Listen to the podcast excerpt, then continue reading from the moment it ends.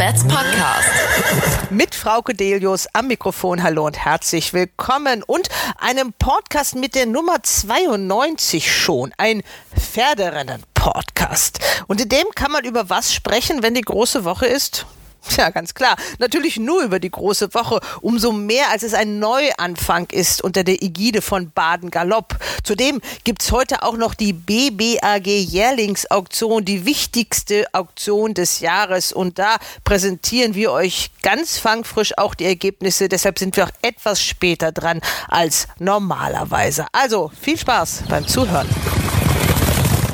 Und das sind die Themen im Race Bats Podcast.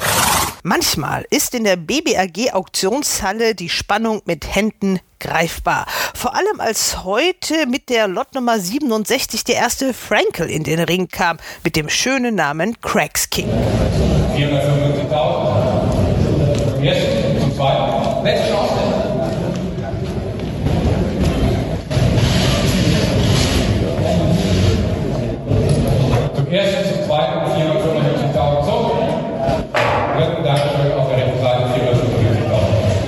Was es mit diesem Zuschlag auf sich hat, Verkäufer, war das Gestüthaus Ittlingen-Käufer Panorama Bloodstock. Das erzählt uns der Auktionator himself.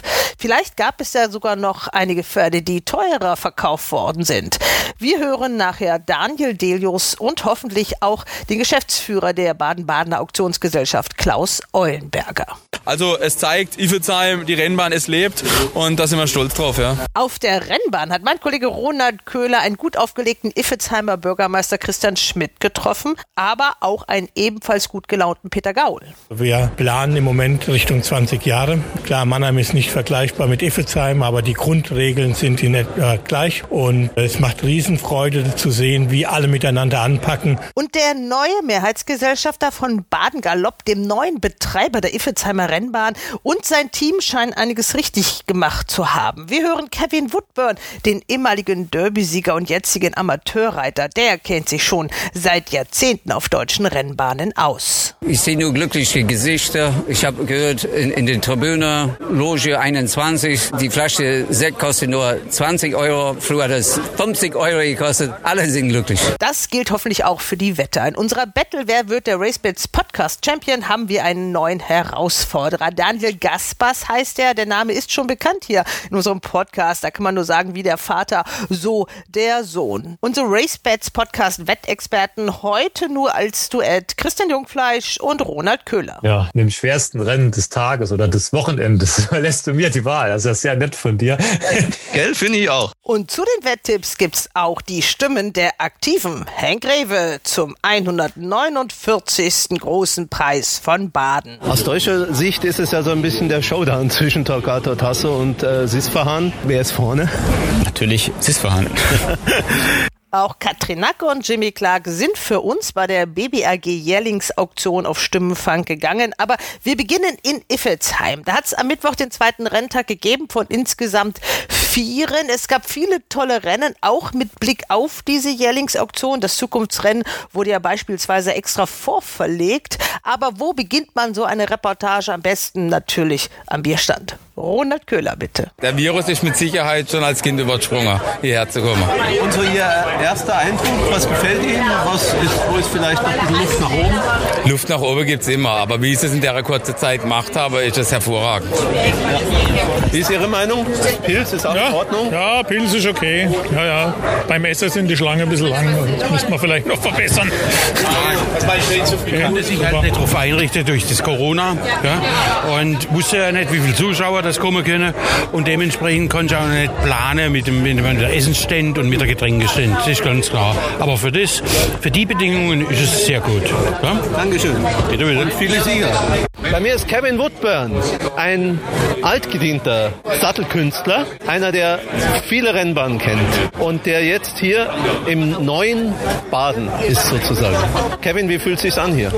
Heute ist einfach super. Viele Leute, alle Bühne sind auf, kann man was essen, sehr schön. Ich sehe nur glückliche Gesichter. Ich habe gehört, in, in den Tribüne, Loge 21, die Flasche Sekt kostet nur 20 Euro. Früher hat es 50 Euro gekostet. Alle sind glücklich. Und Wie, du bist ja einmal geritten im ersten Rennen hier.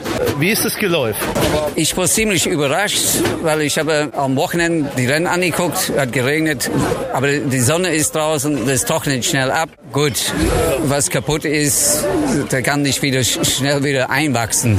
Ja, aber war viel besser, wie ich gedacht habe. Also Baden-Baden hat Zukunft, Iffezheim hat Zukunft? Ja, Gott sei Dank. Früher war das super. Dann vor ein paar Jahren, das war nicht so schön. Aber scheinbar jetzt geht es wieder bergauf. Und mit Kevin Woodburn hast du noch einen Ritt in diesem Meeting? Äh, Samstag habe ich eins und Sonntag habe ich eins. Samstag ist ein schwieriges Pferd und Sonntag Distanz ist ein bisschen zu kurz. Sonntag eventuell kleine Chance. Am Bein. Ich habe den amtierenden Bürgermeister von Iffezheim da, Christian Schmidt.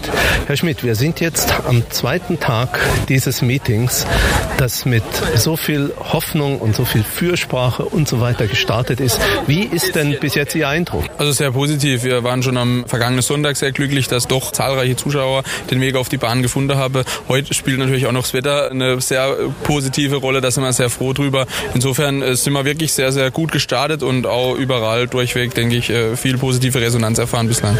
Ja, ich glaube, Sie können Ihrem Gemeinderat guten Gewissens gegenübertreten, äh, dass Sie Ihren Teil dazu beigetragen haben, dass hier diese Rennbahn wirklich eine Zukunft hat. Ja, das war ja unser aller Ziel, sage ich mal. Und da sind wir natürlich auch wirklich sehr stolz darauf, dass es gelungen ist, da auch wirklich einen Betreiber zu finden, der jetzt hier ähm, Galopprennen durchführt. Natürlich hat auch Gott sei Dank die Corona-Verordnung sich noch dementsprechend entwickelt, dass wir auch mit Zuschauer veranstalten können. Ja, da können wir wirklich alle gemeinsam stolz drauf sein, dass wir so diese Entscheidung getroffen haben. Wie ist es denn mit den Iffezheimern? Denn man hatte so in den letzten Jahren den Eindruck, äh, die Iffezheimer Bevölkerung die Rennen nicht mehr ganz so an, wie das mal in der Vergangenheit war. Hat sich da was verändert? Spüren Sie da eine Veränderung? Ja, also es war tatsächlich die letzten Tage so ein Aufschwung zu spüren und ich habe auch vergangenen Sonntag wirklich Gesichter gesehen, wo ich glaube, dass die einfach äh, zum ersten Mal auch den Weg hierher gefunden haben und sich vielleicht jetzt tatsächlich auch durch den freien Eintritt, der uns auch wichtig war, irgendwo hier eine Identifikation zu schaffen, dass die den Weg hierher gefunden haben und sich auch vielleicht jetzt für diese tolle Veranstaltung begeistern lassen. Also ist uns wichtig und äh, gerade das ähm, war auch in der Vergangenheit der Fall, wo wir gesagt haben, das müssen wir wieder schaffen, hier den Bezug aus dem Ort insbesondere, aber auch aus der ganzen Region wieder zu verbinden mit der Rennbahn. Wenn Sie sich was wünschen dürften, wie es mit der Rennwoche und überhaupt mit den Meetings in Iffezheim hier weitergeht, was wäre denn Ihr Traum? Ja, der Traum oder der Wunsch wäre, dass wir hier wirklich langfristig und nachhaltig Rennen veranstalten können, dass wir wirklich von dieser wunderbaren Atmosphäre, von diesem wunderbaren Gelände, so wie wir es hier haben, ähm, ja noch viele Jahre profitieren, alle gemeinsam und äh, dass auch noch ja in, in zig Jahren Rennen stattfinden können in Iffezheim. Ich habe ja den Eindruck, auch von auswärtigen Besuchern, also ich selber komme ja aus München, wird die Iffezheimer Rennwoche freudig wahrgenommen und es gibt so ein Gefühl, man möchte eigentlich hier wieder auch ein bisschen in Kurzurlaub herfahren. Ich war gestern Abend in einer Weinschenke, habe an vier Tischen Menschen mit der Sportwelt gesehen. Das hatte ich schon lange nicht gesehen. Genau, das sind die Momente, die wir uns alle eben auch wünschen oder auf die wir gehofft haben. Und so muss es eigentlich sein. Das ist eben ein, ein weiteres Zeichen für den, für den Aufbruch, der hier herrscht. Und natürlich ähm, die Region hier, ich glaube, da braucht man nicht viel dazu sagen. Jeder, der hier aufgewachsen ist, der hier lebt auch, der weiß, wie schön es hier ist. Und wenn das auch andere sehen, und ich glaube, das ist der Fall, dass äh, jeder, der hierher kommt, ist eine traumhafte Gegend, äh, da braucht man nichts vormachen. Südbaden, Baden, Mittelbaden, überhaupt alles wunderbar. Auch um Urlaub zu machen natürlich. Also wir wohnen, wo andere Urlaub machen. Genau. Und gut essen und trinken kann man bei Ihnen auch. Das äh, ist auf jeden Fall so. Das sieht man und äh, das spürt man und das gehört natürlich auch dazu. Genau. Die Gemütlichkeit und äh, ein gutes Weinschorle oder auch mal ein, ein leckeres Essen. Alles Gute. Die Pferdeleute sagen Hals und Bein, aber alles Gute auch für dieses Projekt der Gemeinde auch irgendwo. Ach so, eine Frage noch, die mir noch auf, ein bisschen auf den Nägeln brennt. Am Anfang war immer die Rede davon, dass eventuell hier ein größeres Pferdesportzentrum entsteht, die Reiter auch interessiert sind. Wie ist da der Stand der Dinge? Ja, da sind wir auch in Gesprächen und da äh, werden wir uns auch nach der großen Woche dann nochmal zusammensetzen, die Gespräche weiterführen und dann wird die Zukunft zeigen, äh, wie es auch da weitergeht. Ja, ich denke, äh, da können wir auch äh, uns äh, drauf freuen, dass es äh, derartiges Interesse gibt. Also es zeigt, Iffezheim, die Rennbahn, es lebt und da sind wir stolz drauf. Ja. Was würden Sie sagen, wie hoch ist die Wahrscheinlichkeit, dass ein Reitsportzentrum auch entsteht, prozentual im Moment? Ja, da will ich mich jetzt noch nicht zu weit aus dem Fenster legen. Das muss man dann mal sehen, wie die Gespräche laufen. Da gibt es natürlich viele Rahmenbedingungen, die auch da ineinander greifen müssen und zusammenpassen müssen. Da schauen wir mal. Da möchte ich mir jetzt nicht zu einer, zu einer präzionale äh, Aussage hinreißen lassen, weil da, wie gesagt, einfach das äh, werden die kommenden Gespräche zeigen. Okay, danke, alles Gute. Danke Ihnen auch, gute Zeit. Ja, bei mir ist der Präsident des Rennvereins hier und der zusammen mit Stefan Buchner Mehrheitseigner vom Baden Galopp, Peter Gaul. Herr Gaul, ein Drittel des Meetings ist vorbei. Zeit vielleicht schon für eine erste kleine, naja, nicht Zwischenbilanz, aber doch für einen Stimmungseindruck. Naja, der Renntag am Sonntag war schon ein perfekter Einstieg. Das Wetter hat zwar nicht mitgespielt, wir hatten Regen, es war kalt, aber trotzdem haben wir über 6000 Leute hier begrüßen dürfen.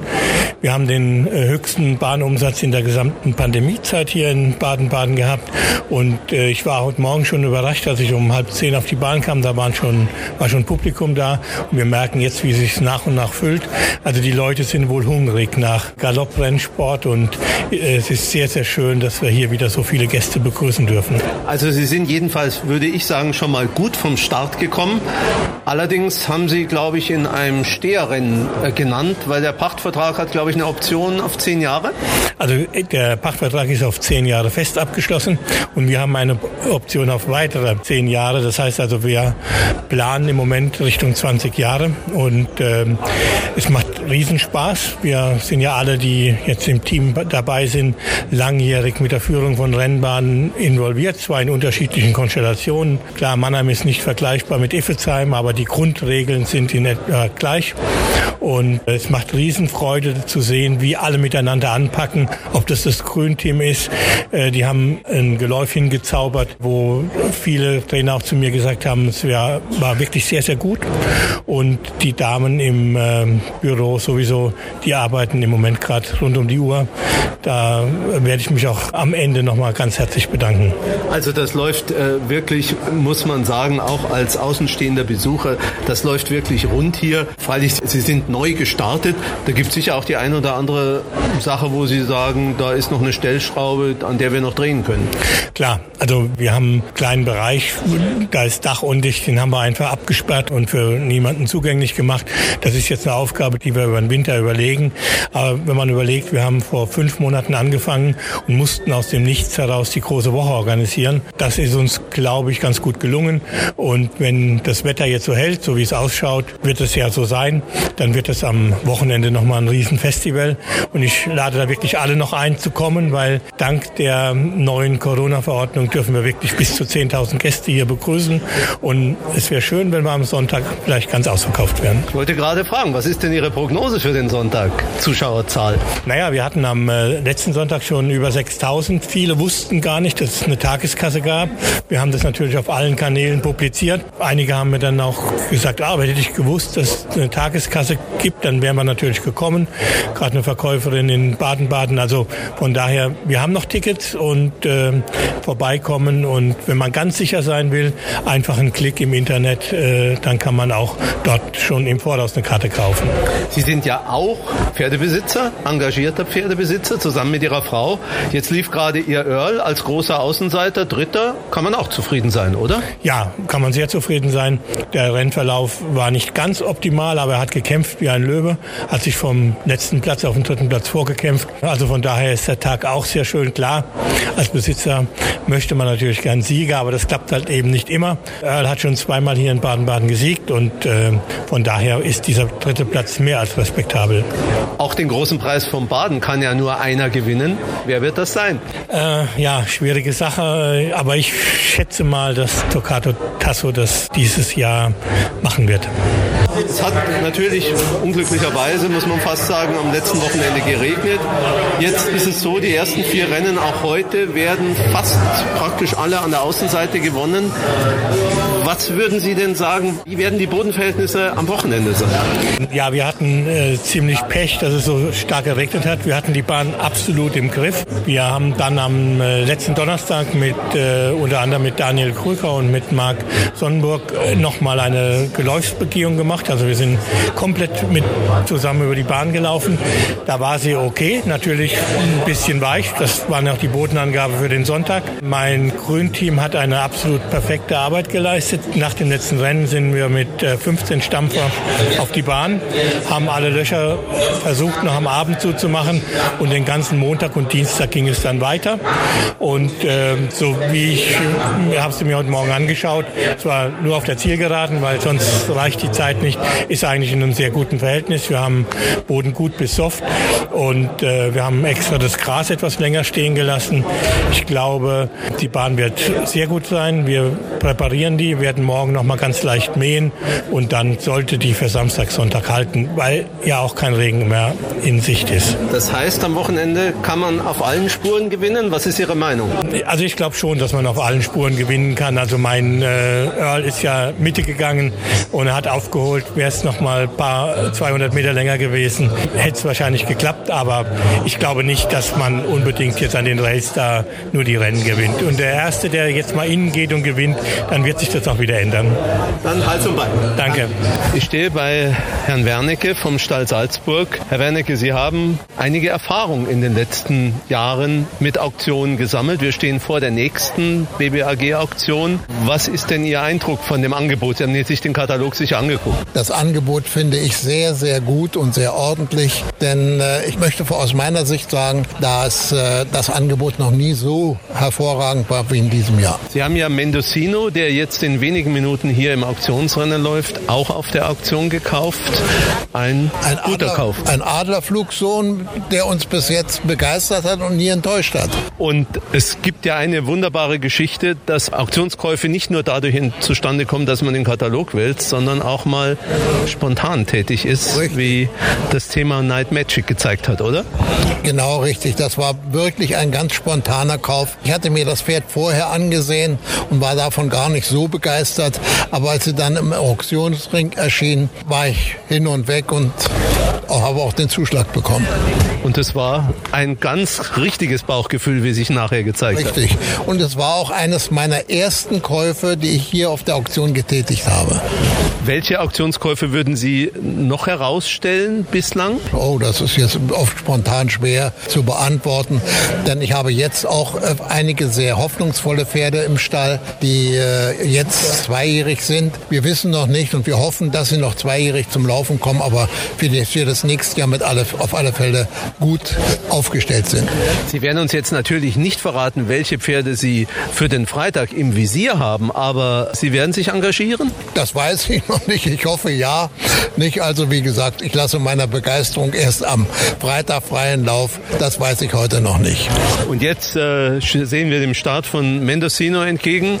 Hoffnungsfroh? Sehr hoffnungsfroh, denn äh, wie gesagt, er hat bisher in seiner Laufbahn nichts verkehrt gemacht. Hals und Bein. Dankeschön. Und Mendocino, für den das Derby noch etwas zu früh gekommen war, enttäuschte seinen Besitzer vom Stall Salzburg nicht. In diesem 2400 Meter Rennen den Preis der BBAG Jählingsauktion, der immerhin mit 52.000 Euro dotiert war. Drei Derby-Starter waren mit im Rennen. Dahinter ist es dann an der Innenseite Karl Georg, Mendocino gegen Istoria, Mendocino, Istoria an der Innenseite wehrt sich, dahinter kommt Afonso angeflogen, Mendocino außen, Mendocino, Mendocino, Mendocino für den Stall Salzburg und Sarah Steinberg gewinnt locker leicht gegen Istoria, gegen Afonso, gegen Elegie, dann Nordstrand, dahinter Diana. Schön anzusehen, auch die Freude der jungen Trainerin Sarah Steinberg und von Jockey Reni Picholek. Die beiden sind ja nicht nur beruflich ein starkes Team.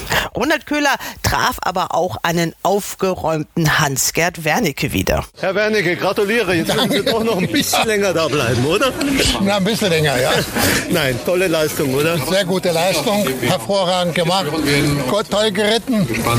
Gratulation noch dem Jockey. Alles bestens. Ja. Und äh, das gibt doch auch ein bisschen Mumm für Freitag, oder? Mumm haben wir darauf immer. 700.000 draußen für dieses Kronjuwel, meine Damen. 700.000 700.000 für die Schwester von zwei Decken. 700.000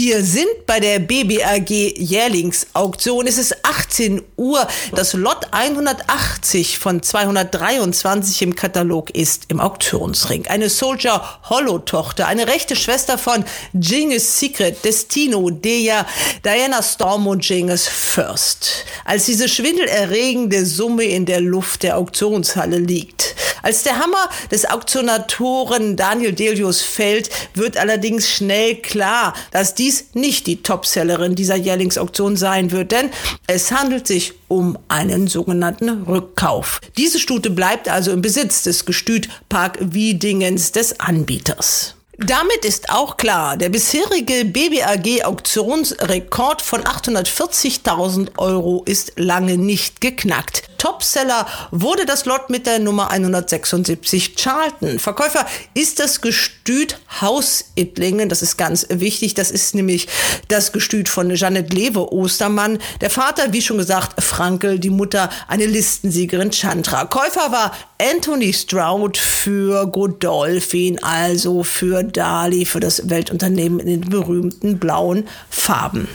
Andere prominente Rückkäufe gab es auch. Zum Beispiel den vom Gestüt Etzian, Nicker S. Daveron. So, ich stehe jetzt hier mit Marc Sonnenburg und der hat heute zurückgekauft, oder?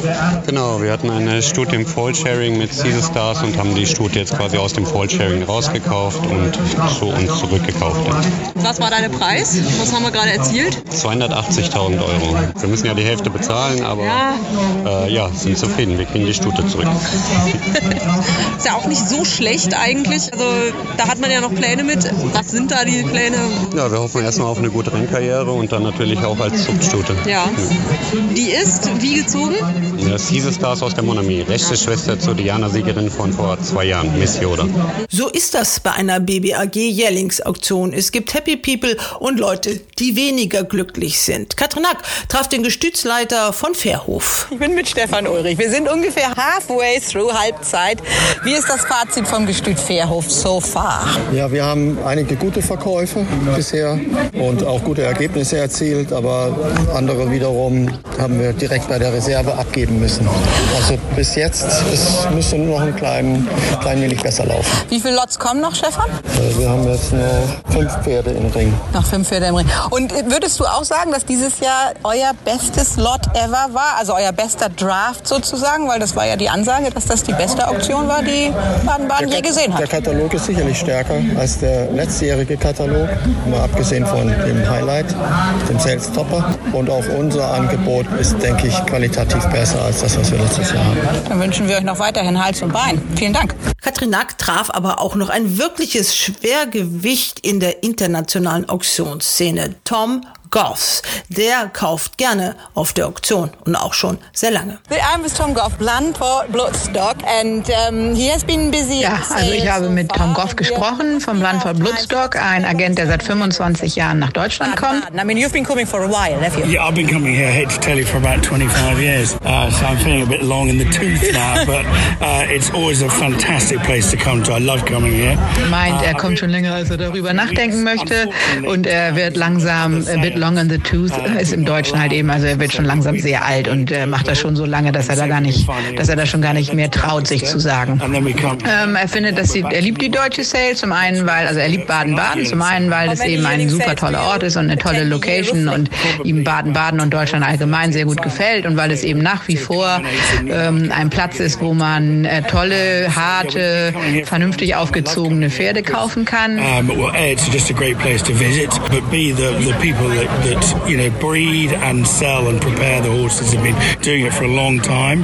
They're very experienced, uh, and over over that 25 years I've been coming here, I've seen a great progress in the way horses are prepared for the sale.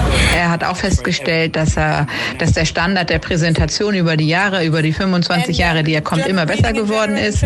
Ähm, er hat bisher drei Pferde gekauft, hat noch ein, zwei auf der Liste, aber denkt, die könnten ein bisschen teurer werden. Ähm, er ist sehr zufrieden mit dem, was er gekauft hat. Stallions can't race on Butin Lasix. I think that's a, a fantastic thing. I don't think that'll ever happen elsewhere, but I think that's a tremendous thing for the German breed. Obviously, horses from this part of the world are known for their toughness and durability. Ein, also ein Vorzug der deutschen Zucht nach wie vor ist eben, dass das sagen ja auch immer alle Agenten, dass hier die äh, deutschen Pferde eben, dass die Deckhengste ohne irgendein Medikament laufen dürfen. Nur das findet er ist also ein wirkliches Alleinstellungsmerkmal, weil er sich nicht vorstellen kann, dass irgendein anderes Land der Welt so eine Regel einführen wird. So far, how many? I think I, I saw two bigger I think prize. we bought three Yeah. so far. A Mukadram filly that was actually bred in the UK. Um, I bought a very, very nice See the Moon from Nico and Heike at, at Goldstoff. Yeah. And um, Oh, oh, yeah. lovely, lovely filly. And um, then we bought a Churchill filly from um, Philip von Stauffenberg. Ja, dann listet er seine Käufe auf. Drei waren es bis zu diesem Zeitpunkt. Gleich Lot Nummer drei, eine Mukadram-Stute für 32.000 Euro. Ein bisschen teurer wurde es dann bei Lot Nummer 75 bei der vom Gestüt Girlsdorf angebotenen Season Tochter von Gülden Girl. 115.000 Euro hat er da investiert. Und direkt danach hat er dann ein Lot gekauft von Philipp von Stauffenberg, eine Churchill-Stute für vergleichsweise günstige 22.000 Euro.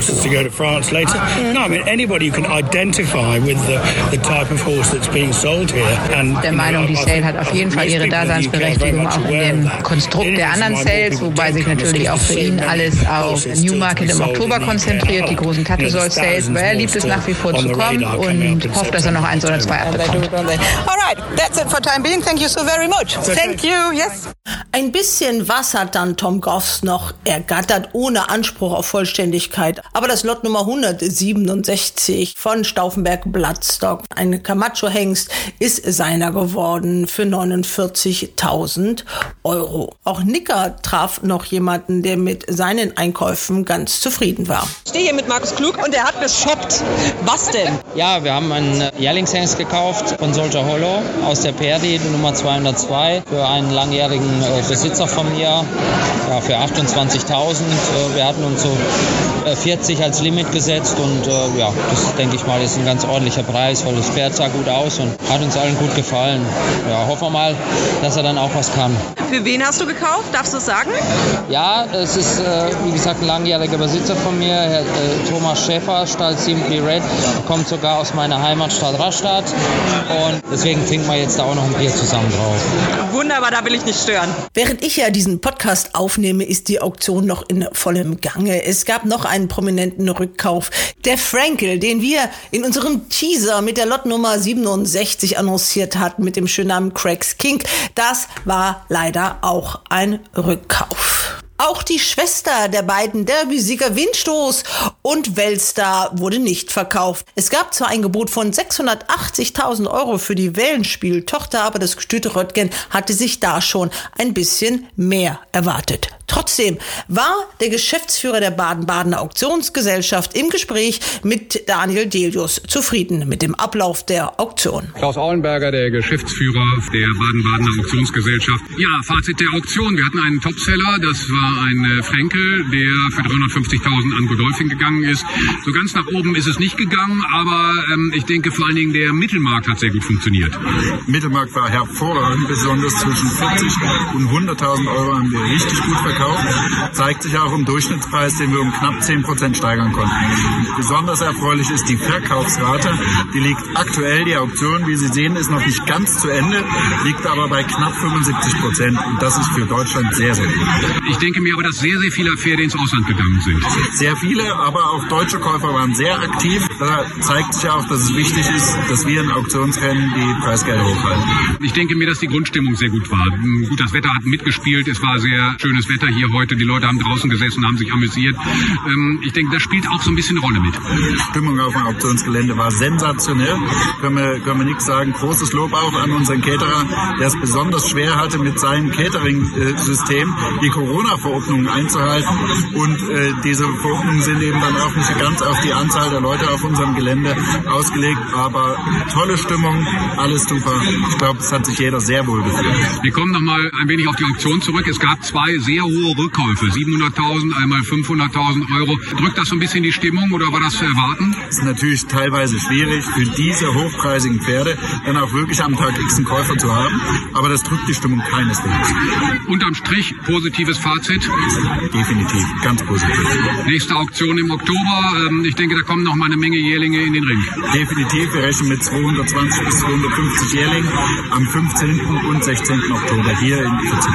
Anstrengender Tag für euch. Jetzt wird ein Bier getrunken. Natürlich. Nach der Auktion können wir dann auch, wenn wir das Abrechnungsbüro soweit fertig haben, dann gibt es für alle ein Bier. Vielen Dank, Klaus Ollenberger. Nochmal das Fazit. Ein Frenkel war für 350.000 aus dem Angebot von Janet Leber-Ostermann der Topseller. Er geht in den Stall von Scheich Mohammed. Für Godolphin Anthony Stroud war der Käufer. Wir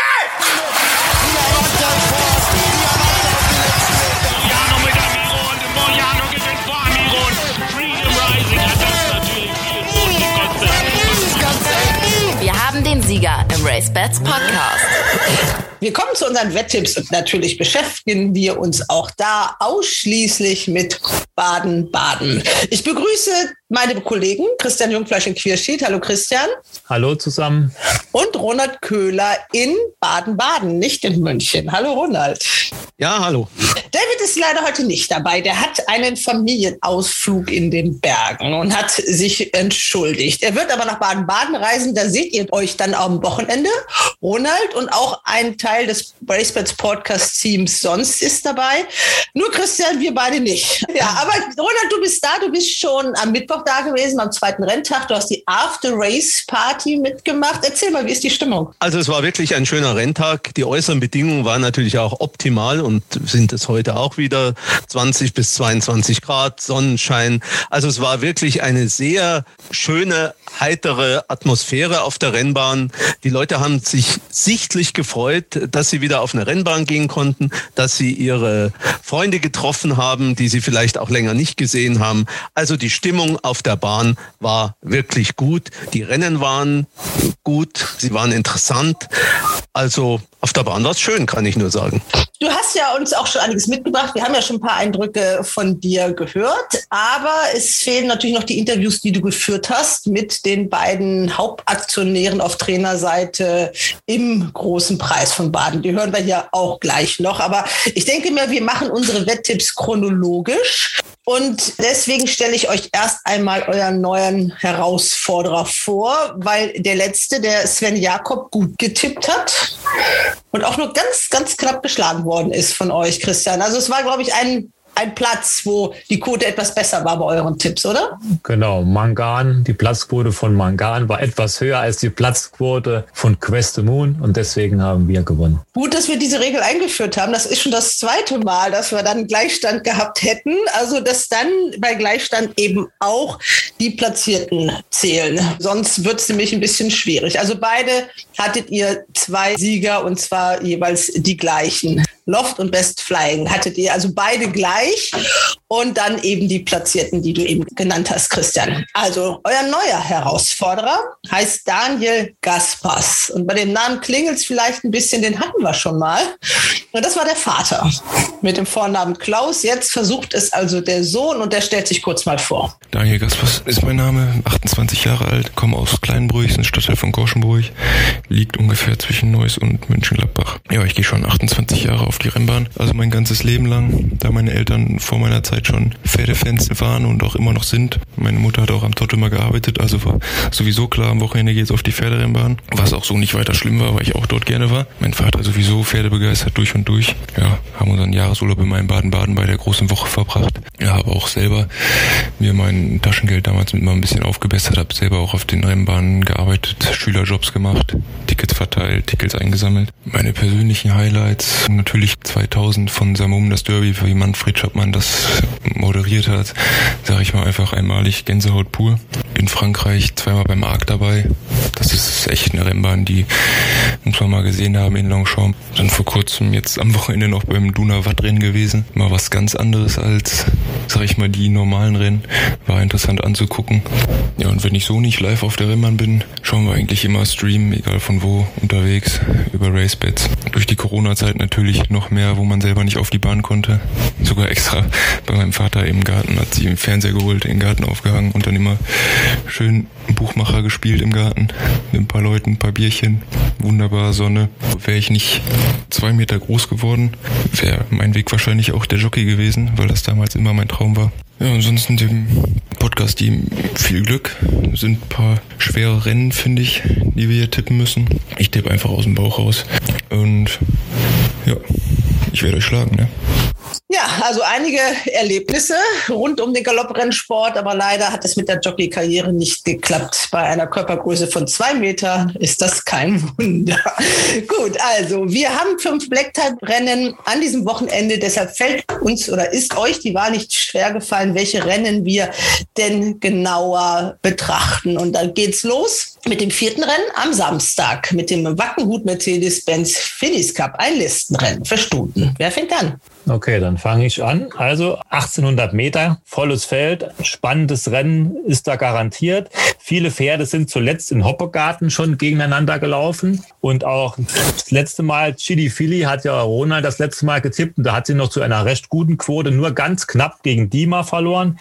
Jetzt steht sie gegen Dima deutlich besser, sogar zwei Kilo besser und es war eine ganz knappe Ankunft. Also rein nach Rechnung ist Chili Philly in diesem Feld eigentlich das Pferd, aber sie wird zu einer sehr geringen Quote an den Start kommen.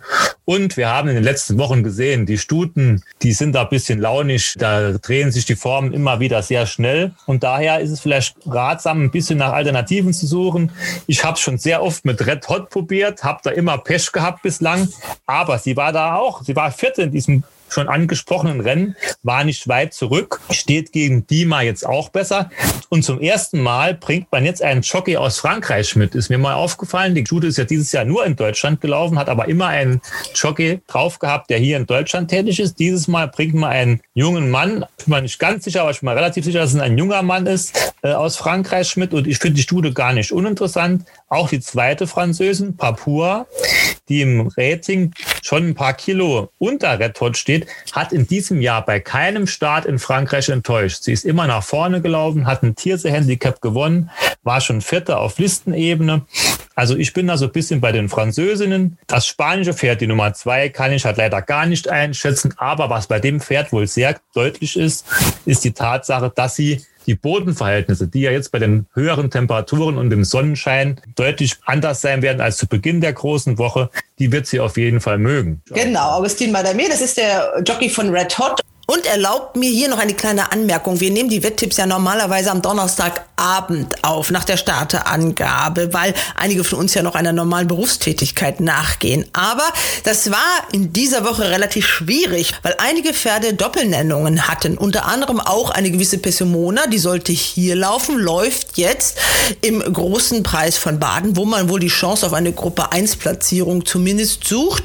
Aber es betrifft auch andere Pferde. Ja, also es ist ein grundsätzliches Problem. Das betrifft ja nicht nur Pessimona, das geht dann auch noch um die Isfahani, die hat auch eine Nennung sowohl im großen Preis als dann äh, auch morgen im Zastroer Stundenpreis. Also ich finde es eigentlich nicht so ganz fair, auch den Wettern gegenüber, oder? Ja, das ist richtig. Und ich bin auch der Meinung, dass sowas eigentlich verboten werden müsste. Also ich bin mir relativ sicher, dass man in Frankreich keine zwei Starteangaben machen kann. Also wenn man einmal eine Starteangabe gemacht hat, dann kann man nicht da noch irgendwie eine machen. Ich will jetzt da nichts Falsches sagen, aber wie du es schon richtig angesprochen hast, für Langzeitwetten ist sowas völlig unmöglich, wenn die Pferde innerhalb von zwei Tagen, zwei, drei Tagen zwei Nennungen haben. Und es gab ja schon mehrere Fälle. Bei Valando wurde es ja immerhin bekannt gegeben, aber der hat auch zwei Startangaben gehabt. Also von daher, ich sehe das sehr kritisch, bin ich ganz ehrlich. Ronald, jetzt bist du dran. Ich habe ein ganz anderes Pferd rausgesucht und das ist die unterste Nummer, die Nummer 13 Stella. Das ist eine Stute, die war zweijährig schon versprechend unterwegs. Da hat man gedacht, sie hat wirklich Gruppeformat. Sie war dann verletzt, kam nach langer Pause wieder raus und lief beim zweiten Start zuletzt in dem schon angesprochenen Rennen mit Dima und Chili Philly als dritte wirklich sehr gut. Ich könnte mir vorstellen, jetzt Andra Starke im Sattel, dass diese Stella in weiterer Steigerung in diesem Rennen eine allererste Chance hat. Jetzt möchte ich aber doch, dass ihr noch ein bisschen miteinander diskutiert, weil ich habe viele Namen gehört, aber keine Übereinstimmung bei beiden. Ja, ja ich bin zufrieden damit, dass Ronald nicht die Nummer 1 Chili Philly nehmen möchte. Und Stella, ja, hat er ja recht, was er sagt. Also die war ja auch ganz dicht dabei beim letzten Rennen, kann die sich vielleicht noch ein bisschen weiter steigern und steht auch ein bisschen günstiger im Vergleich zu Dima. Also ich denke mal, Dima gewinnt auf keinen Fall mehr. Also ja, mit Red Hot hat man bis jetzt immer Pech. Da bin ich einverstanden, wenn wir, wenn wir die Nummer 13 Stella nehmen würden. Also die beiden Französinnen, die sehe ich schon auch mit einer kleinen Chance in dem Rennen. Sie haben einen Nachteil, den Christian nicht als Nachteil betrachten wird. Sie haben die Startboxen 11 und 12. Aber was mir an Papua auch ganz gut gefällt, äh, dass sie ein KT-Handicap gewonnen hat. Das ist ja doch immer, da muss man schon ein bisschen was können, um sowas zu gewinnen. Aber ich würde auch sagen, jetzt halten wir doch mal die nationale Fahne hoch und nehmen die 13 Stella. Und äh, die anderen beiden merken wir uns für die Dreierwette. Gut, dann habt ihr euch für Stella entschieden und was sagte Daniel Gaspers? Ja, das erste Rennen, was wir tippen müssen, Rennen 4 am Samstag in Baden-Baden, im Wackmut Phillies Cup, ein Listenrennen über 1800 Meter. Dort wäre meine erste Wahl Pessimona gewesen, da sie immer nur in der letzten Zeit über 3000, 3200, also sehr lange Distanzen gelaufen ist, hatte ich gedacht, über die kurze Distanz äh, wird die wieder ein bisschen besser stehen. Jetzt ist sie kurzfristig nicht Starter geworden, weil sie jetzt am Sonntag im großen Preis von Baden läuft. Dadurch musste ich mich entscheiden zwischen Chili, Philly und Dima, die letztens sehr stark gelaufen sind und fast Nase an Nase über die Linie galoppiert sind. Doch habe ich mich jetzt am Reiter entschieden, da ich Muzabayev ein wenig mehr vertraue, gehe ich da auf Chili, Philly. Also nehme ich die Nummer eins, Chili Philly. Dann haben wir am Samstag die goldene Peitsche mit einer echten goldenen Peitsche als Ehrenpreis. Die liegt ja schon seit einigen Monaten parat. Mit allen 150 Siegern eingraviert, die dieses Rennen schon hatte. Das ist jetzt die 151. Ausgabe und das ist natürlich oft eine Beute der ausländischen Gäste. Wie seht ihr das diesmal, Ronald? Ja, es sind zumindest genügend ausländische Gäste am Start aus England, aus Frankreich, aus Tschechien, aus Ungarn und aus Spanien. Hoffe, habe niemanden übersehen. Ja, im Moment in den Langzeitmärkten ist Favorit die Nummer eins Ainsdale aus England, aus dem Stall von Trainer Burke mit Adri de Vries im Sattel. Dieses Pferd ist wohl auf weichem Boden stärker einzuschätzen als auf gutem Boden. Ist ein Mason-Sohn, das spricht auch so ein bisschen dafür. Also ich bin ein bisschen skeptisch, ob die Favoritenstellung gerechtfertigt ist, obwohl die Ausländer natürlich in diesem Rennen immer schon gute Chancen haben. Unser alter Freund Majestic Holt, der unverwüstliche Raufer, der immer wieder gut läuft. Das letzte Mal ist er auf der geraden Bahn in Hoppegarten zwar ein bisschen schlechter gelaufen. Der mag Baden-Baden auch sehr gerne. Waldersee war schon oft in seiner Nähe und die Bujaba ist vielleicht ein neuer Stern am Sprinterhimmel, die dreijährige Stute aus dem Besitz von Helmut von Fink, dem Gestüt Park Wiedingen. Also, nachdem ich mich jetzt mit Stella durchgesetzt habe, überlasse ich jetzt Christian mal die Wahl in diesem Rennen. Ja, in dem schwersten Rennen des Tages oder des Wochenendes überlässt du mir die Wahl. Das ist sehr nett von dir. Gell, finde ich auch. Ich muss halt sagen, ich habe mich mit dem Rennen lange beschäftigt und habe auch die Vorschau der Trainer gelesen und ständig habe ich gelesen, weicher Boden, weicher Boden, weicher Boden. So, wenn die alle weicher Boden brauchen und dann laufen die am Samstag nur noch fünf. Wie du ja auch schon gesagt hast, der Engländer mag wohl den schweren, weichen, schweren Boden. Auch Grebe spricht von weichem Boden. Hicks spricht von weichem Boden. Also alles spricht hier von weichem Boden. Also ja, da wird einem so ein bisschen Angst und Bange, wenn man da noch nehmen soll. Also Christian, ganz kurz mal dazwischen. Du hast gerade den Namen Henk Grebe erwähnt. Der hat ja hier äh, zwei Starter im Rennen. Rubayat und Schwesterherz. Ronald, du hast mit ihm gesprochen. Hören wir doch mal, was er erzählt hat. Äh, Robert hatte nach seinem Sieg äh, beim Jahresdebüt eine kleine Kolik gehabt. Ähm, hat ein bisschen länger gedauert, um die auszukurieren, als wir gehofft hatten. Ähm, jetzt da wieder bei 90 Prozent, natürlich nicht bei 100, ganz klar. Schwester ist ein Versuch über die kürzere Distanz. Ähm, sie sucht noch den Gruppesieg und vielleicht schafft man die am Samstag. Und Rubayat hat ja aber schon gezeigt, dass er mit der kurzen Distanz gut zurechtkommt, auch wenn er, glaube ich, über 1200 noch nie gelaufen ist, oder? Ich, in Hannover war es 12 oder 1300. Oh, ich, ich, weiß, weiß ich weiß auch nicht genau. Ich glaube eher 1200 äh, und da hat er, wir hatten einen Versuch umzustellen, hat gut geklappt und ich hoffe, dass Sonntag, Samstag auch genauso gut klappt. Christian, hilft das weiter? Ein wenig schon, ein wenig schon, weil wenn er nicht bei 100 Prozent ist, dann kann er für mich dieses Rennen auch nicht gewinnen, sage ich mal ganz ehrlich. Wo wir auch schon eben drüber gesprochen haben, wo Majestic Cole zuletzt auf der geraden Bahn in Hoppegarten nur Vierter war. Wenn ich dieses Rennen betrachte und sehe, wie nah ein Cody Beach, das ja eigentlich ein Ausgleich 3 Pferd ist, an diesen vier Pferden da war, habe ich halt ein bisschen Sorge, dass das Rennen in Deutschland bleibt, weil ich halt der Meinung bin, dass unsere Sprinter international nicht unbedingt mithalten können. Und hier haben wir sehr viele Ausländer im Rennen, die man schlecht lesen kann. Ich finde auch diese Nummer 11, Kitty Marion oder wie auch immer, aus Spanien, finde ich gar nicht so uninteressant. Die war schon mal zweite in einem Listenrennen, zwar auch nur in Italien, aber immerhin Listenrennen. Die ist sehr schnell, mag den Boden, den wir wohl am Samstag antreffen werden. Also ich finde die gar nicht so uninteressant. Und auch die Nummer vier, Manchir von Carina Fay aus Frankreich. Mich wundert es nur, der ist vor sechs Tagen, also der, wird, der ist am Sonntag noch gelaufen, dass der hierher kommt. Aber die kürzere Distanz wird diesem Hengst auf jeden Fall entgegenkommen. Ja, das kann mal reichen, um hier nach vorne zu laufen. Majestic Cold, ich glaube da nicht richtig dran. Der Engländer, ja, ich meine, der war bei den letzten Rennen nie weit geschlagen, wenn man sich die Form mal genau anschaut in England. Das ist schon bisschen anderes Kaliber als hier. Aber der Ronald gibt mir hier jetzt quasi den Aufschlag. Kitty Marion, die steht im Langzeitmarkt sehr, sehr hoch. Also ja, ich kann mir irgendwie nicht vorstellen, dass sie wirklich gewinnt. Aber. Ja, vielleicht soll man es mit Mangier versuchen. Ja, Mangier, Reni Pischulek ist ja in Form. Und der kommt auch zu einer guten Quote an den Start. Ne, der wird auch relativ hoch stehen. Ja, für unsere Battle ist das ja nicht so wichtig, weil da zählen ja erstmal nur die Sieger, aber wir geben ja auch richtige ja, Wetttipps, sagen ja, wir mal. Genau, weil ich denke halt einfach, dass Majestic Cold nicht stark genug ist, um dieses Rennen zu gewinnen. Deswegen probieren wir es jetzt einfach mal so ein bisschen Verlegenheitstipp, aber man kann sich ein bisschen absichern mit Platz, die Nummer 4, Mangier. Okay, und euer Herausforderer, der macht es sich etwas einfacher. Ja, das nächste Rennen, Rennen 5, Goldene Peitsche, Gruppe 3 Rennen, 1200 Meter Sprint. Da war es für mich sehr schwer, mich zu entscheiden zwischen der 3 und der 13, da ich sie beide über die kurze Distanz sehr stark einschätze. Majestic Cold sowieso immer, immer im Geld dabei.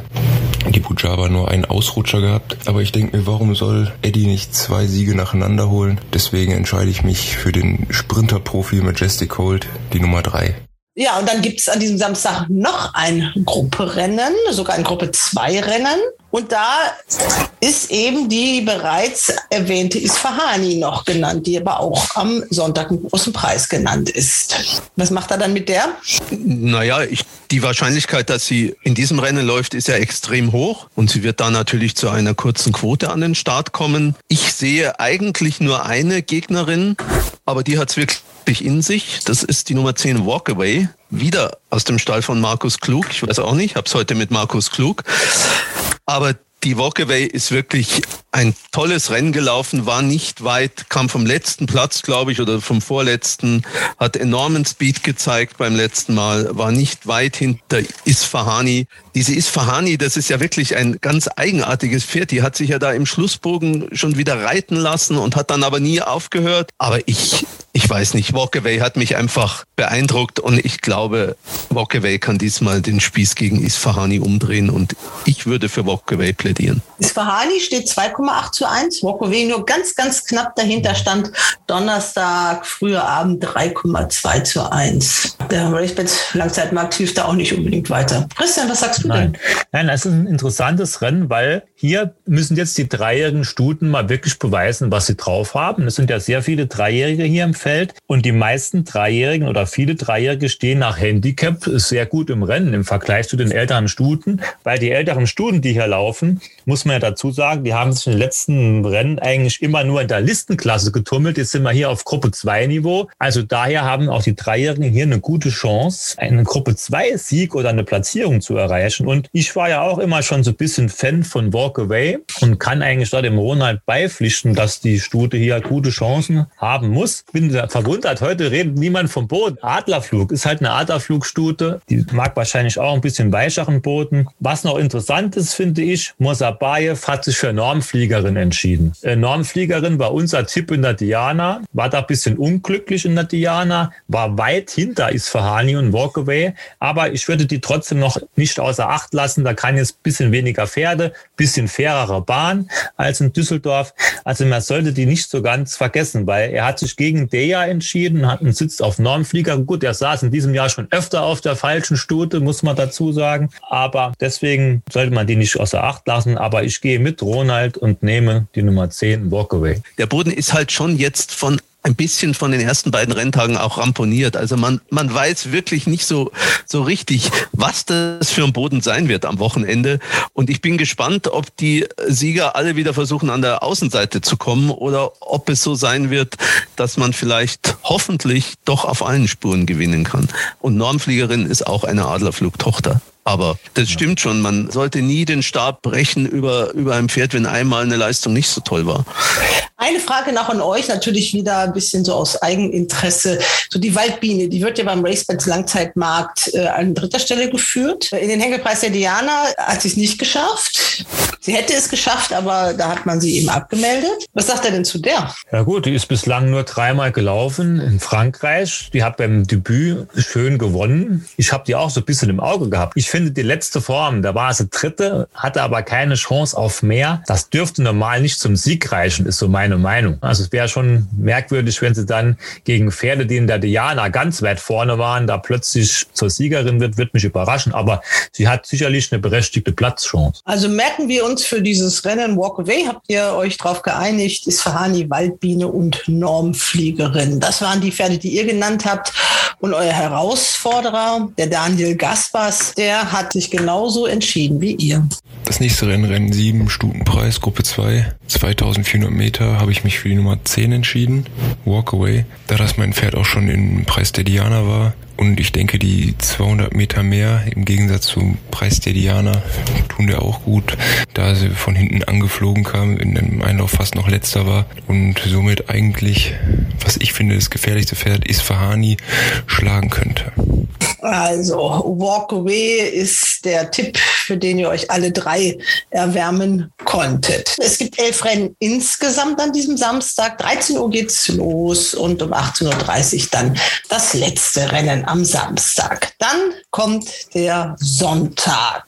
Ronald, du hast mit Peter Gaul gesprochen. Der hofft an diesem Tag auf volles Haus. Ja, und wenn man sich angeschaut hat, den Besucherzustrom am Mittwoch, dann glaube ich, ist diese Hoffnung auch durchaus berechtigt, weil für die Tatsache, dass die Rennen am Mittwoch schon so früh losgingen, dass da eine Pause von über einer Stunde nach dem vierten Rennen war, waren wirklich für mein Gefühl sehr viele Zuschauer auf der Bahn. Viele jüngere Leute auch, viele Familien dann vor allen Dingen am Nachmittag. Also das ist nicht unrealistisch, die Hoffnung, wenn das Wetter einigermaßen passt, würde ich sagen.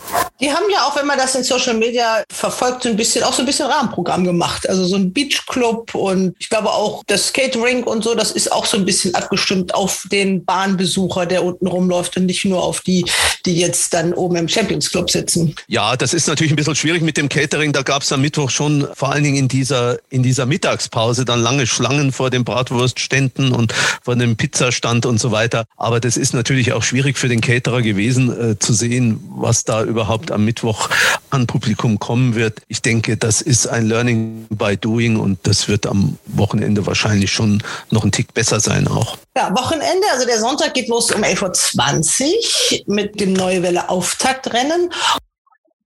Und das erste Rennen, das ihr näher besprechen wollt, ist natürlich das Gruppe 2 Rennen, das 88. Chronimus Oettingen Rennen. Da haben wir das gleiche Problem, wie wir es im ersten Rennen mit Pessimona hatten und wie wir es ja auch noch mit Isfahani haben, die ja noch im großen Preis genannt ist. Hier ist noch November angegeben, die Brümmerhoferin, aber die hat jetzt auch ein festes Engagement mit Reiter angegeben, mit Baujan Musabayev in Frankreich, genauer in Longchamp im Prix du Moulin. Und das ist auf Gruppe 1 Parkett. Und da sind nur sechs Pferde im Rennen. Und das ist sicherlich allemal ein Versuch wert für die German 1000 Guinness Siegerin.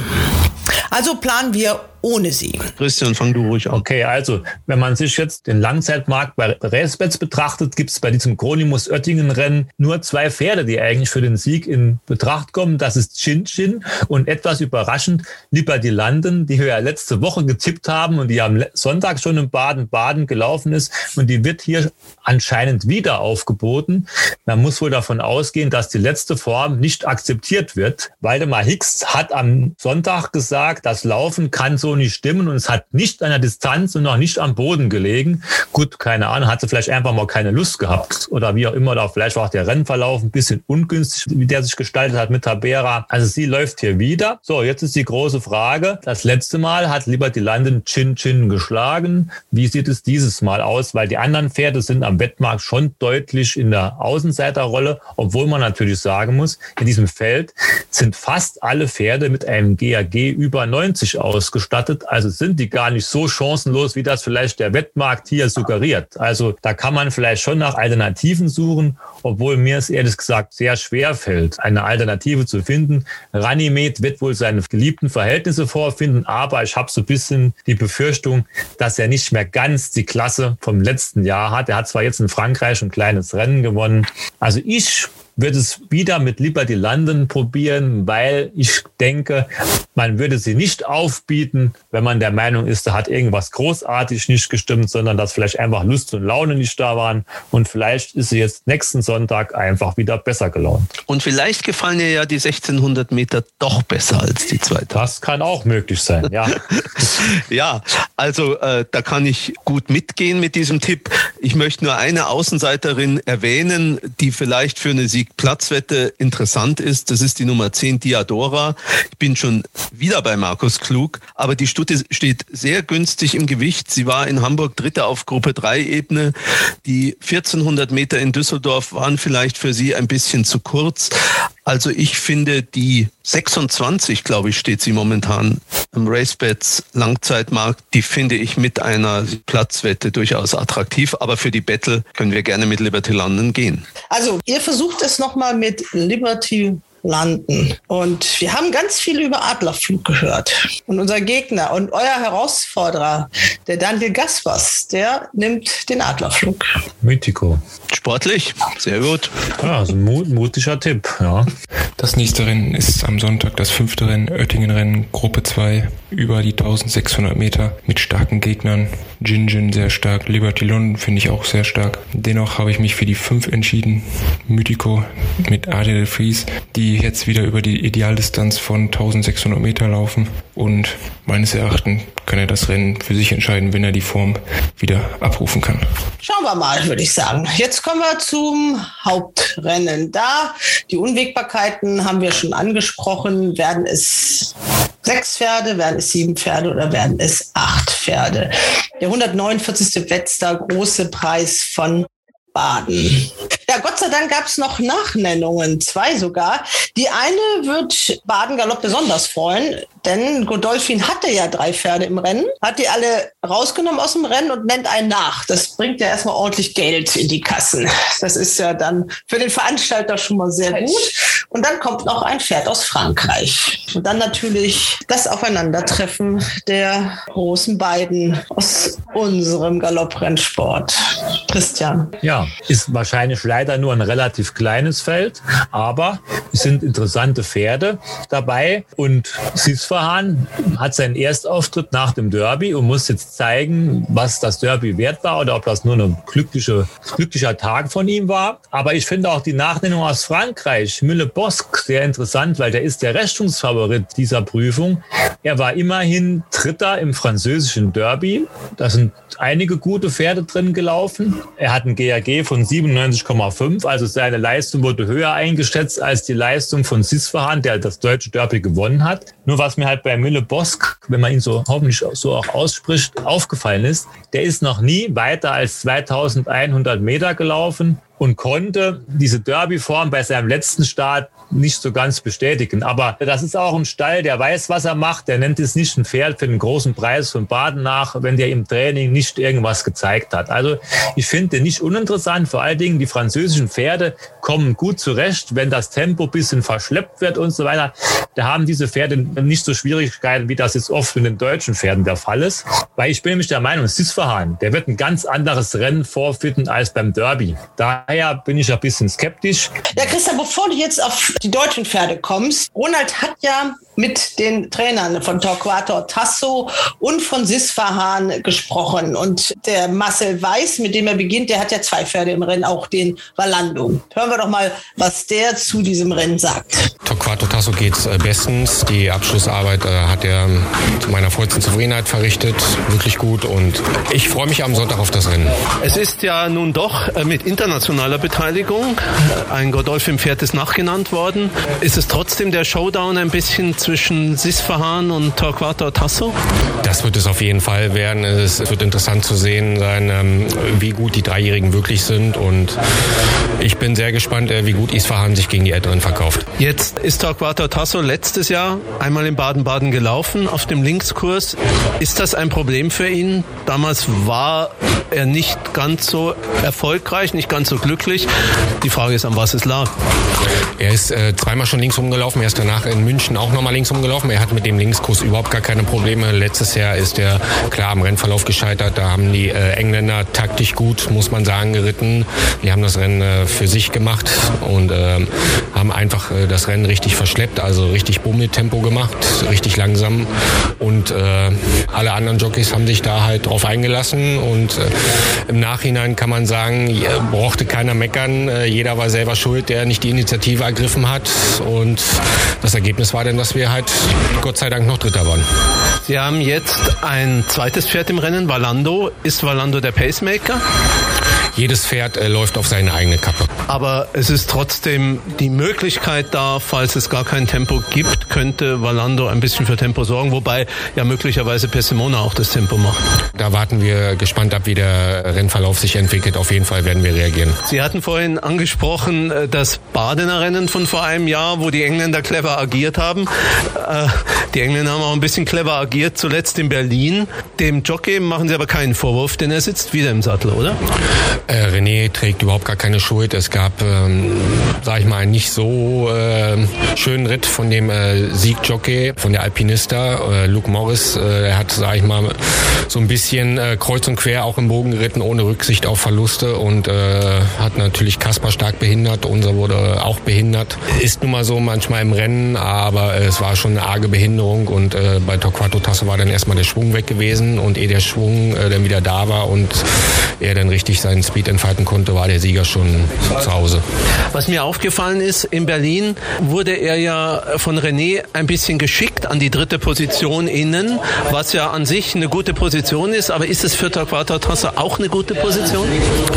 In Hamburg war er schon an vierter Stelle gegangen, weil wir gesagt haben, wir müssen auf den Rennverlauf äh, reagieren, falls das Tempo zu langsam ist. Und in Hoppegarten hatten wir eine sehr unglückliche Startbox. Wir hatten Startbox außen gehabt und das hat René sehr geschickt gelöst. Ähm, Torquato Tasso kam aus der Startbox nicht sehr äh, sch schnell ab und äh, hat im ersten Bogen hat René es äh, wirklich perfekt gemacht und äh, ist innen durch und konnte sehr viele Plätze gut machen und war dann automatisch an dritter Stelle.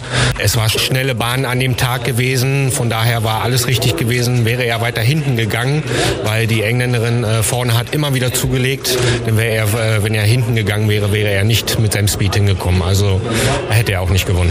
Wie schätzen Sie denn jetzt die Situation hier in Baden bezüglich des Bodens ein? Viele Pferde haben jetzt im ersten Drittel des Meetings, muss man sagen, doch aus der Spitzengruppe gewonnen. Jetzt gerade mit Libre, ein Pferd vom letzten Platz.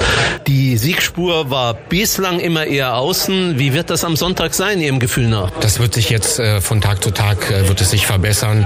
Die Bahn ist heute schon im äh, guten Zustand. Trotzdem reiten die meisten alle nach außen. Natürlich hat man außen auch äh, eine gute Anlehnung, aber ich bin mir sicher, die Bahn trocknet jetzt von Tag zu Tag mehr ab. Es ist kein Regen mehr angesagt und das am Sonntag Sonntag auf der ganzen Bahn äh, gleiche Bedingungen für alle herrschen werden.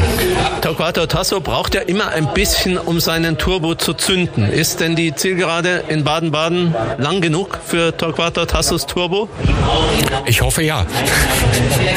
Dann wünschen wir einen Hals und Bein und sind sehr gespannt auf das Rennen am Sonntag. Ich danke Ihnen und dann bis Sonntag. Tschüss. Henk Grebe, gerade schöner Sieg mit dem zweijährigen Manolas. Siegen sich warm jetzt fürs Wochenende? Dankeschön. Ja, wäre schön. Ich meine, wenn man so gut anfängt, äh, letzte Woche haben wir auch schon okay, sind alle gut gelaufen eigentlich. Und äh, ja, Baden laufen meine Pferde immer ganz gut und äh, ich hoffe, es geht so weiter. Großer Preis steht natürlich im Fokus. Wie geht's Sisfahan? Um Sisfahan alles tipptopp. Ähm, die Arbeit war auch ordentlich. Er ist kein Arbeitsweltmeister. Ähm, er zeigt, dass im Rennen sein wahres Ich. Und äh, durch die zwei Nachnennungen ist das Rennen doch ein Tick schwerer geworden, als, als wir am Montag noch gedacht haben. Aber äh, wir sind optimistisch, wir müssen jetzt gegen die Eltern mal ran und dann werden wir sehen, wo wir stehen. Was bedeuten die Nachnennungen für einen möglichen Start von Isfahani? Läuft die jetzt am Sonntag oder am Samstag? Also sie wird zu 90 Prozent am Samstag laufen, äh, zu 99 Prozent.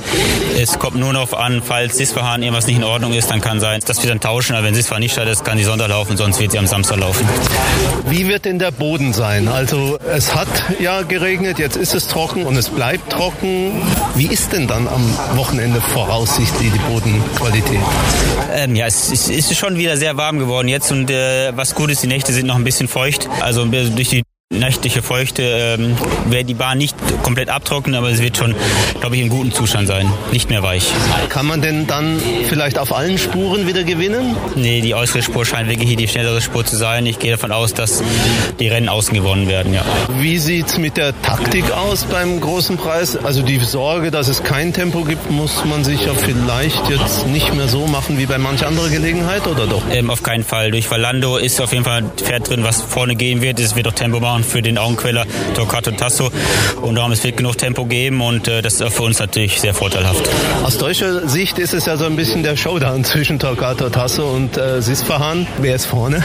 Natürlich Sisfahan. Okay, also Valando, und dann kann man davon ausgehen, wenn das Tempo nicht so schnell sein wird, wird Valando, der auch immer in meinen Augen recht spritzig ist, der wird dann dafür sorgen, dass nicht gebummelt wird und wird nach vorne gehen. Das wird Torquato Tasso auf jeden Fall entgegenkommen.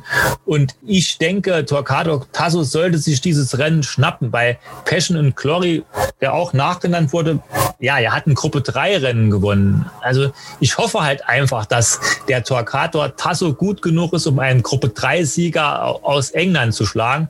Natürlich ist Passion and Glory so ein bisschen auf dem aufsteigenden Ast. Der hat jetzt drei Rennen hintereinander gewonnen, aber es waren zwei Handicaps und dann halt auf Gruppe 3 Ebene. Und man muss natürlich dazu sagen, Godolphin hat die letzten drei Ausgaben dieses Rennens gewonnen. Also die wollen jetzt hier wahrscheinlich keinen. Das wäre jetzt meine Testfrage gewesen. Die drei Sieger am Stück. Also der Walk of Fame, wir sind ja da letztes Jahr alle drüber äh. gelaufen. 2018, wer stand denn da drauf? Ich bin mal sicher, ob ich die Reihenfolge. Der ist jetzt Stackhengst in Geschütauenquelle. Best Solution. Genau. Dann, äh, dann, dann Gayat. Popeye. Und dann letztes Jahr Barney Roy. Barney Roy, genau. Genau. Also dreimal die blauen Farben vorne. Das heißt, die ist ja klar, dass die irgendwie vertreten sein wollen. Ne? Also ja, das ja. ist schon ein bisschen Sponsoring für den Rennverein, aber die wollen natürlich auch gewinnen. Ja, Ronald, was sagst du denn? Ja, ich habe ja heute mit unserem englischen Freund David Connolly Smith äh, telefoniert und was für eine Überraschung. Er sagt natürlich, Passion and Glory gewinnt dieses Rennen, aber ich teile die Skepsis von Christian. Dieses Pferd hat ein Gruppe 3 Rennen gewonnen. Die Platzierten in diesem Rennen haben die Form nicht aufgewertet. Natürlich wird dieses Pferd noch ein bisschen Potenzial nach oben haben, sonst würde man wahrscheinlich nicht kommen.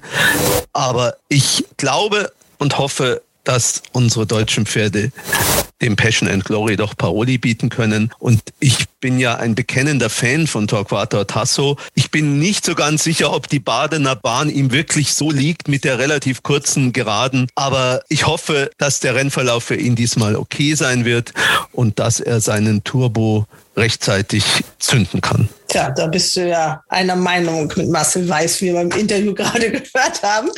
Also, ihr beiden sprecht euch für Torquator Tasso aus. Der RaceBets Langzeitmarkt geht mit euch 2,7, aber Passion and Glory steht da doch wahnsinnige 2,8 Also kein spürbarer Unterschied. Sisfahan bei RaceBets bei 4,5 zu 1. Trotzdem hat euer Herausforderer sich für den Derby-Sieger entschieden. Dann das letzte Rennen, was wir tippen müssen. Das achte Rennen, großer Preis von Baden, 149. Ausgabe, Gruppe 1, 2400 Meter. Da habe ich die anderen Pferde gar nicht lang angeguckt, als ich das Fahren dort gesehen habe. Denn wer das Derby gewinnt, sollte den großen Preis von Baden auch gewinnen, meiner Meinung nach. Mit dem Spezialistenreiter anderer Starke sollte das auch kein Problem sein. Und deshalb gehe ich davon aus, Andrasch gewinnt den großen Preis von Baden mit Cisfahan. Ein zufriedenes Grinsen bei Ronald. Nein, aber äh, nicht aus Hochmut, sondern einfach, weil es dann spannender ist. Okay, also einige unterschiedliche Tipps. Einmal wart ihr nur gleich, einmal mit Walkaway, glaube ich, oder? Sonst war alles unterschiedlich. Ja, richtig, ja. also das ist eine schöne Battle, so macht das Spaß. Äh, diese Battle, wer wird der RaceBets Podcast Champion? Ihr müsst auch noch ein bisschen Geld sammeln wieder. Ihr habt gerade mal 200 Euro jetzt auf der Habenseite, weil die Saskia Wodell euch ja so lange geärgert habt. Dann jetzt in der zweiten Runde den äh, Sven Jakob äh, und jetzt müssen wir natürlich ein bisschen weiter sammeln. Ich wünsche euch viel Spaß, dem kompletten RaceBets Team, äh, Ronald, was die, die da sind. Blamiert uns nicht, wettet gut. Wie sieht's aus mit dem Tippspiel? Da macht er ja auch mit. Kann man das irgendwo sehen?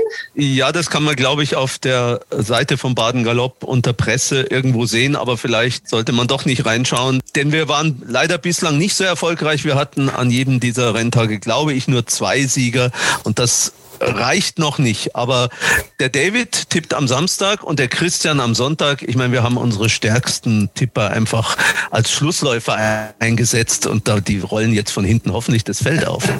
Ja, hoffentlich machen wir beim Stabwechsel keinen Fehler. Ne? Christian, eine hohe Bürde für dich für den äh, Pressecup und ich sage mal Tschüss, Ronald. Du musst ja wahrscheinlich jetzt irgendwie schön essen gehen, badische Küche genießen. Unbedingt, ja. okay, mach's gut. Tschüss, Ciao. Ronald. Ciao, Christian. Ciao. Viel Spaß allen. Hals und Bein. Bis zum nächsten Race Bats Podcast.